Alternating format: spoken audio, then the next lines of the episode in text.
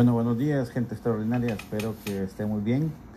Buenos días, buenas tardes, buenas noches. Les saluda Juan Maradiaga y hoy estamos nuevamente en nuestro podcast Vamos a todo vapor. Hoy día traemos un tema interesante que si por un mal servicio al cliente hay que salir de los empleados. Ese es el tema de hoy. Vamos allá. Bueno, este es un tema muy, muy importante, muy interesante, porque eh, varias gente me lo ha preguntado. ¿Qué pasa cuando en una empresa se tiene un mal servicio y se descubre al empleado que está prestando un mal servicio? Y eh, a ese empleado, ¿qué hay que hacer con él? Se le despide, se le sanciona, etc. Básicamente es parte culpa del empleado y parte culpa de la empresa. ¿Por qué? Decía eh, eh, uno de los gurús de la administración moderna que se llama Peter Drucker, que dice de que cuando una empresa está en libros o en números rojos, es decir, perdiendo dinero, lo que se debe de duplicar es el presupuesto de capacitación. ¿Qué significa eso? Significa que eh, una de las de los pilares de la sostenibilidad organizacional es la formación, la capacitación. Entonces, si yo tengo un mal servicio al cliente como empresa, entonces mi pregunta es, ¿por qué? ¿Será que no he formado suficiente a mi gente? ¿Será que no tengo una estructura de servicio al cliente que me permita a mí eh, mantener a esos clientes satisfechos? ¿Será que no tengo una forma de medir ese servicio? Entonces, en la actualidad hay muchas formas en las cuales usted puede medir su servicio al cliente. Eh, inclusive lo puede hacer eh, de manera electrónica. O sea, hay muchas formas. Pero lo que voy es a la gente. Lo importante en este punto es la gente. Lo importante en este momento es que si la empresa tiene una estructura interna, más allá del servicio al cliente, si tiene una estructura de formación de su gente que permita tener una sostenibilidad. Entonces, eh, en primer lugar, eh, eh, mucha gente se basa en lo que escribe la gente en, los famosos libros de quejas que existen en nuestro país. Francamente, muchas de esas quejas que se hacen ahí son quejas de estómago. es muy difícil que alguien se vaya a postular ahí o a describir algo mencionando algo bueno, sino porque justo en ese momento, justo en ese momento le sucedió algo feo, algún servicio, alguna situación, y de estómago escribe. Eso, entonces para mí esa evaluación es un tanto subjetiva. Lo que tiene que hacer la empresa es tener una estructura de evaluación de servicio al cliente, una, eh, un feedback, un, solicitar información, etcétera porque así lo hacemos de manera más objetiva. Recuerden, cuando evaluamos un servicio al cliente, sí es importante porque me da números. Me dice cuántos de mis clientes se fueron satisfechos, cuántos van a regresar, cuántos me van a recomendar. Pero, ¿cómo quiero yo que sea sostenible en mi negocio? Uno de los pilares es la gente. Decía el señor Richard Branson, otro de los gurús actuales, ¿no? de, dueño de Virgin Enterprises, eh, y dice de que en este momento lo más importante dentro de su cadena de valor no son los clientes, sino que sus empleados. Si él trata bien a los empleados, los empleados van a tratar bien a los clientes. O sea, juega mucho con esa parte. Para mí, yo lo considero el rompimiento total del paradigma de servicio al cliente. Hace 20 años se decía, el cliente siempre tiene la razón, pero dentro del pico de servicio, estaba ese punto de que el cliente era primero.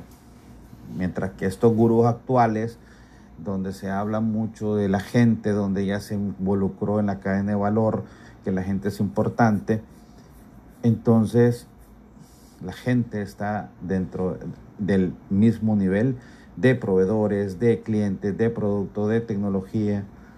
La gente está a la par.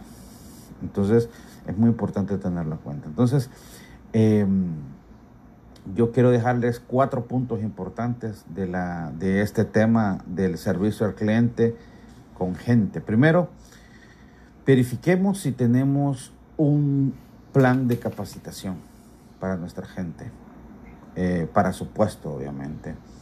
Y si es una persona que está en servicio al cliente, pues su fuerte en su formación debe de ser eh, formación en servicio al cliente, cómo tratar clientes difíciles, eh, cómo eh, tener técnicas de ventas. Cuando hablamos de técnicas de ventas, posteriormente en otro podcast vamos a hablar específicamente de servicio al cliente, pero técnicas de ventas, por ejemplo, el de, buenos días, el saludar, el saberse el nombre del cliente, el saberse el menú o el producto que vende, el producto o servicio. si está vendiendo churros, tiene que saber la posición dominante, eh, la rotación del producto, la limpieza del producto, etcétera. Esas son las técnicas de ventas. ¿verdad? Entonces hay que formarlo en eso. Eh, mesero, pues obviamente tenemos que formarlo en lo que son los menús, eh, en las quejas habituales que puede tener el cliente sobre el producto, sobre la infraestructura, etcétera. O sea, tenemos que mantenerlo formado con eso. Muchas veces nos encontramos negocios que el cliente sabe más que el, que el vendedor. O sea, es decir, el, el, cliente hoy día se mete en las apps, se mete en las páginas de Facebook, se mete en Insta, ve videos en Instagram, ve TikTok, ve todo eso del negocio y llega con mucha expectativa y dice voy, voy por, al 2 por 1 hoy hay un 2 por 1 que no sé qué y el mesero no no tengo idea qué pasó aquí eso también puede ser un problema en referencia al video que, que miramos, eh, eh, por ejemplo, decía, eh, se miraba en el video de que un señor se queja de un licuado, perdón, entonces llega la mesera y la mesera le dice, pues no, no, no se lo podemos arreglar, no le puedo regresar el dinero, no puedo hacer nada. Y más bien le dijo que si no quería que se fuera. Entonces eh, el cliente dice, híjole, yo soy un cliente asiduo, me van a perder, me están tratando muy mal. Y justo en ese momento llega la dueña. Entonces el, cliente le dice, y se conocen pues, le dice, no, no me trató bien, me hizo esto, me hizo lo otro. Y la dueña, pues obviamente el video es instructivo, ¿no? Ahí la, regaña, le dice un montón de cosas. Entonces, eh, mucha gente vio el video y me preguntaban, hay que despedir a ese empleado Insisto, como lo dije al principio, 50% responsabilidad del empleado, su actitud, y 50% la empresa. ¿verdad? Estamos viendo lo que puede hacer la empresa, formarlo, tener un plan de capacitación, tenerlo informado sobre sus, em, sobre sus productos, sobre sus campañas, em, enseñarle a tener buenos procesos de inducción, buenos procesos de formación, eh, tener, eh, si me voy al parte, a la parte legal laboral, pues un buen reglamento interno de trabajo que sepa hasta dónde se puede extender, eh, tener las reglas de oro como mesero, como servicio al cliente, etcétera. Hay miles de formas en cómo la empresa puede tener a este empleado actualizado, formado, informado, con buena actitud, etcétera. Entonces, esa es la parte de la empresa. La parte, eh, y se suma también a esta parte de la empresa un buen clima laboral. Eh, y cuando hablamos de buen clima laboral, puede ser que lo, el tema del salario, el tema de sus horas extras, el tema de que si se queda en la noche, si lo van a dejar a su casa, el tema de la comida, que el empleado que tiene que comer o solo tiene que comer menús del restaurante, si es una empresa de comidas, etcétera. Todo eso es parte del clima laboral. Ahora bien, esta es la parte del empleado. Si el empleado se le ha dado feedback, se le ha retroalimentado, se le ha dicho que mejore, se le ha capacitado, se le dice que en esto, entonces inicia un proceso de seguimiento administrativo en, la parte legal laboral. Que este es otro tema también que vamos a, platicar por ahí. Entonces, eh, a esta persona, pues, eh, dentro del proceso administrativo, pues ya se le dice un llamado de atención verbal que queda por escrito. Posteriormente sigue un llamado de atención ya por escrito. Y posteriormente, si la persona no cambia su actitud, eh, pues se le hace un, un acta de descargo, se le suspende la ley dice que puede ser de uno a ocho días. Normalmente las personas la, la, la, suspenden tres días, tres días después y después dos días y después se le despide. Y ya después de la suspensión, pues como acabo de mencionar, viene el despido. Hay muchos dueños de empresas que puede ser muy grave la circunstancia y de, un solo despide al empleado. Y ese empleado puede llevarse know-how, puede llevarse información, puede llevarse capacitación que se le dio. Y simplemente lo que la empresa requiere es que esta persona se le reoriente. Ese es el trabajo muchas veces de la gestión de talento humano. Reorientar a la gente. Si está mal orientada, si tiene quejas, si no se siente bien, si tiene mucha percepción negativa de la organización. Entonces es la gestión de talento humano quien reorienta a estos empleados, le informa cómo van las cosas, le dice, eh, se le da una reinducción, es decir, se le demuestra de nuevo cómo, está, cómo compone su salario, qué beneficios tiene, eh, qué pasa con su clima laboral, eh, la, la, relación que tiene con sus jefes, etcétera. Todo esas, todas esas cosas eh, es donde, donde la parte de, la gestión del talento humano es la que le informa a este empleado. Y este empleado, su momento de verdad es el momento que atiende ese cliente.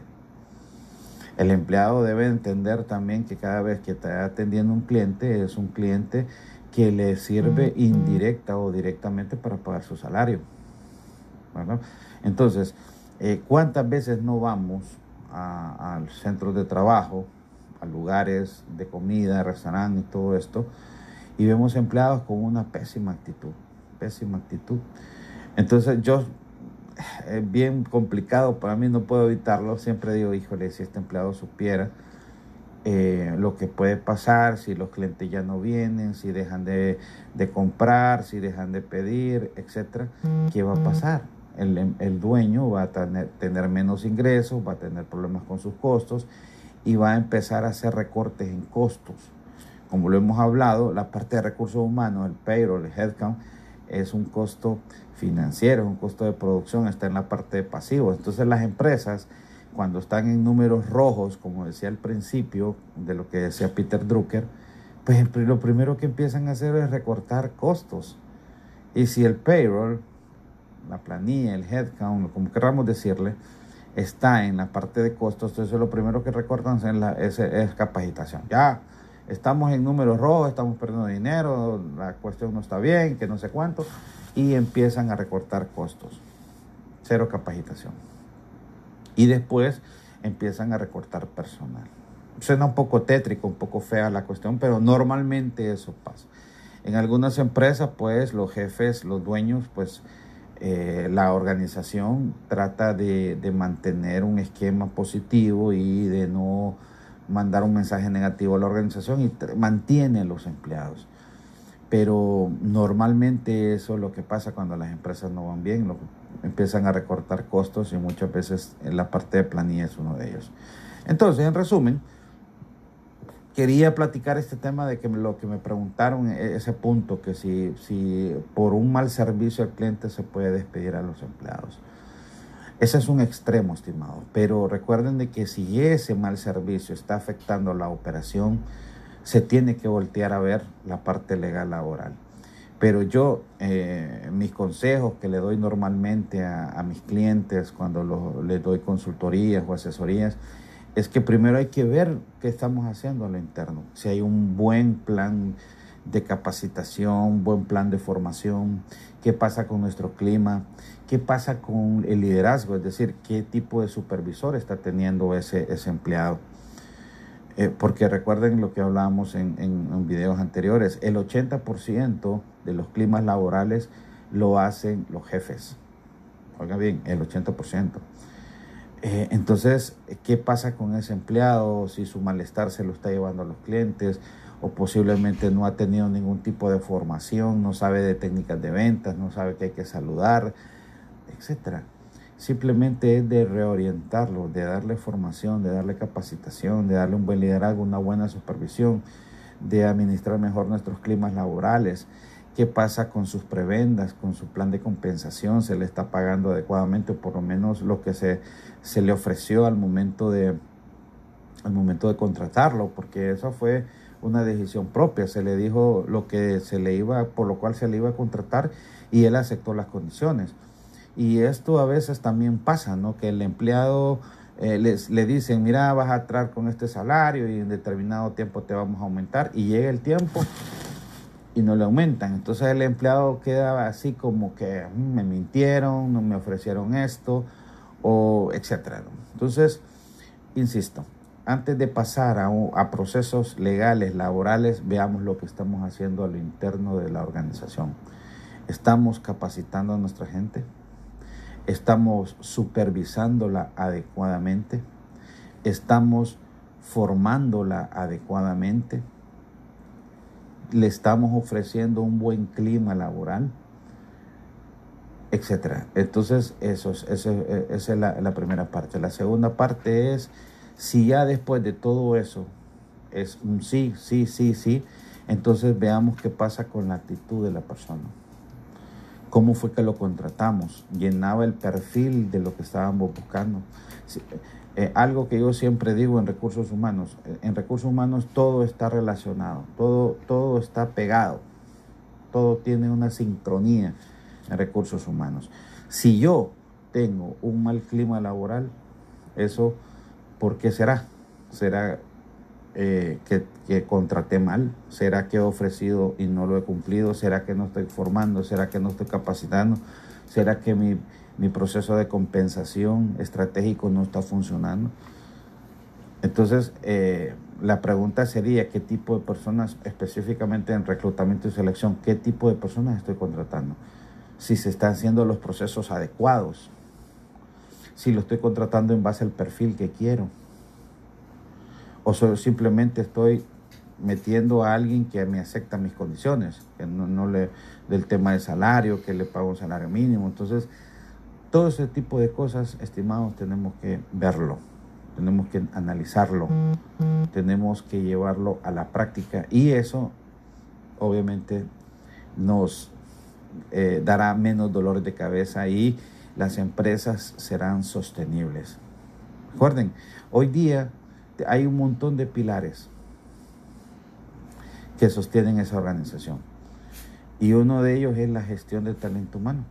Está la parte de negocios, la gestión estratégica de los negocios, cómo manejamos nuestra cadena de valor, cuál es nuestra estrategia corporativa, cuál es nuestro modelo de negocio cómo estamos compitiendo, eh, de qué forma estamos compitiendo en el mercado, etc. Pero en la gestión de talento humano tiene que estar bien definida, bien controlada. Y si no lo estamos haciendo de esa manera, entonces ahí tenemos una mesa que le falta una pata y ahí por ahí se puede desnivelar nuestro negocio. Así que básicamente quería así rapidito platicar ese tema de esa pregunta que me hicieron, si, si se puede despedir gente por un mal servicio al cliente. Si me voy a la respuesta, es sí. Pero yo aconsejaría que primero hay que analizarlo, primero hay que ver qué estamos haciendo en lo interno, porque ahí podemos perder un buen talento.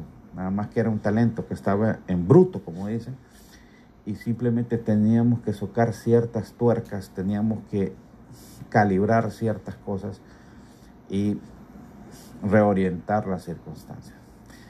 Bueno, dejamos hasta aquí el video. Para mí ha sido un placer. Eh, recuerden que mi nombre es Juan Maradiaga, soy consultor de empresas, de estrategia de negocios. Me encuentran en redes sociales como arroba maradiaguirías, mi celular 94710696. Vamos a todo vapor. Buenos días, buenas tardes, buenas noches. Dios me los bendiga.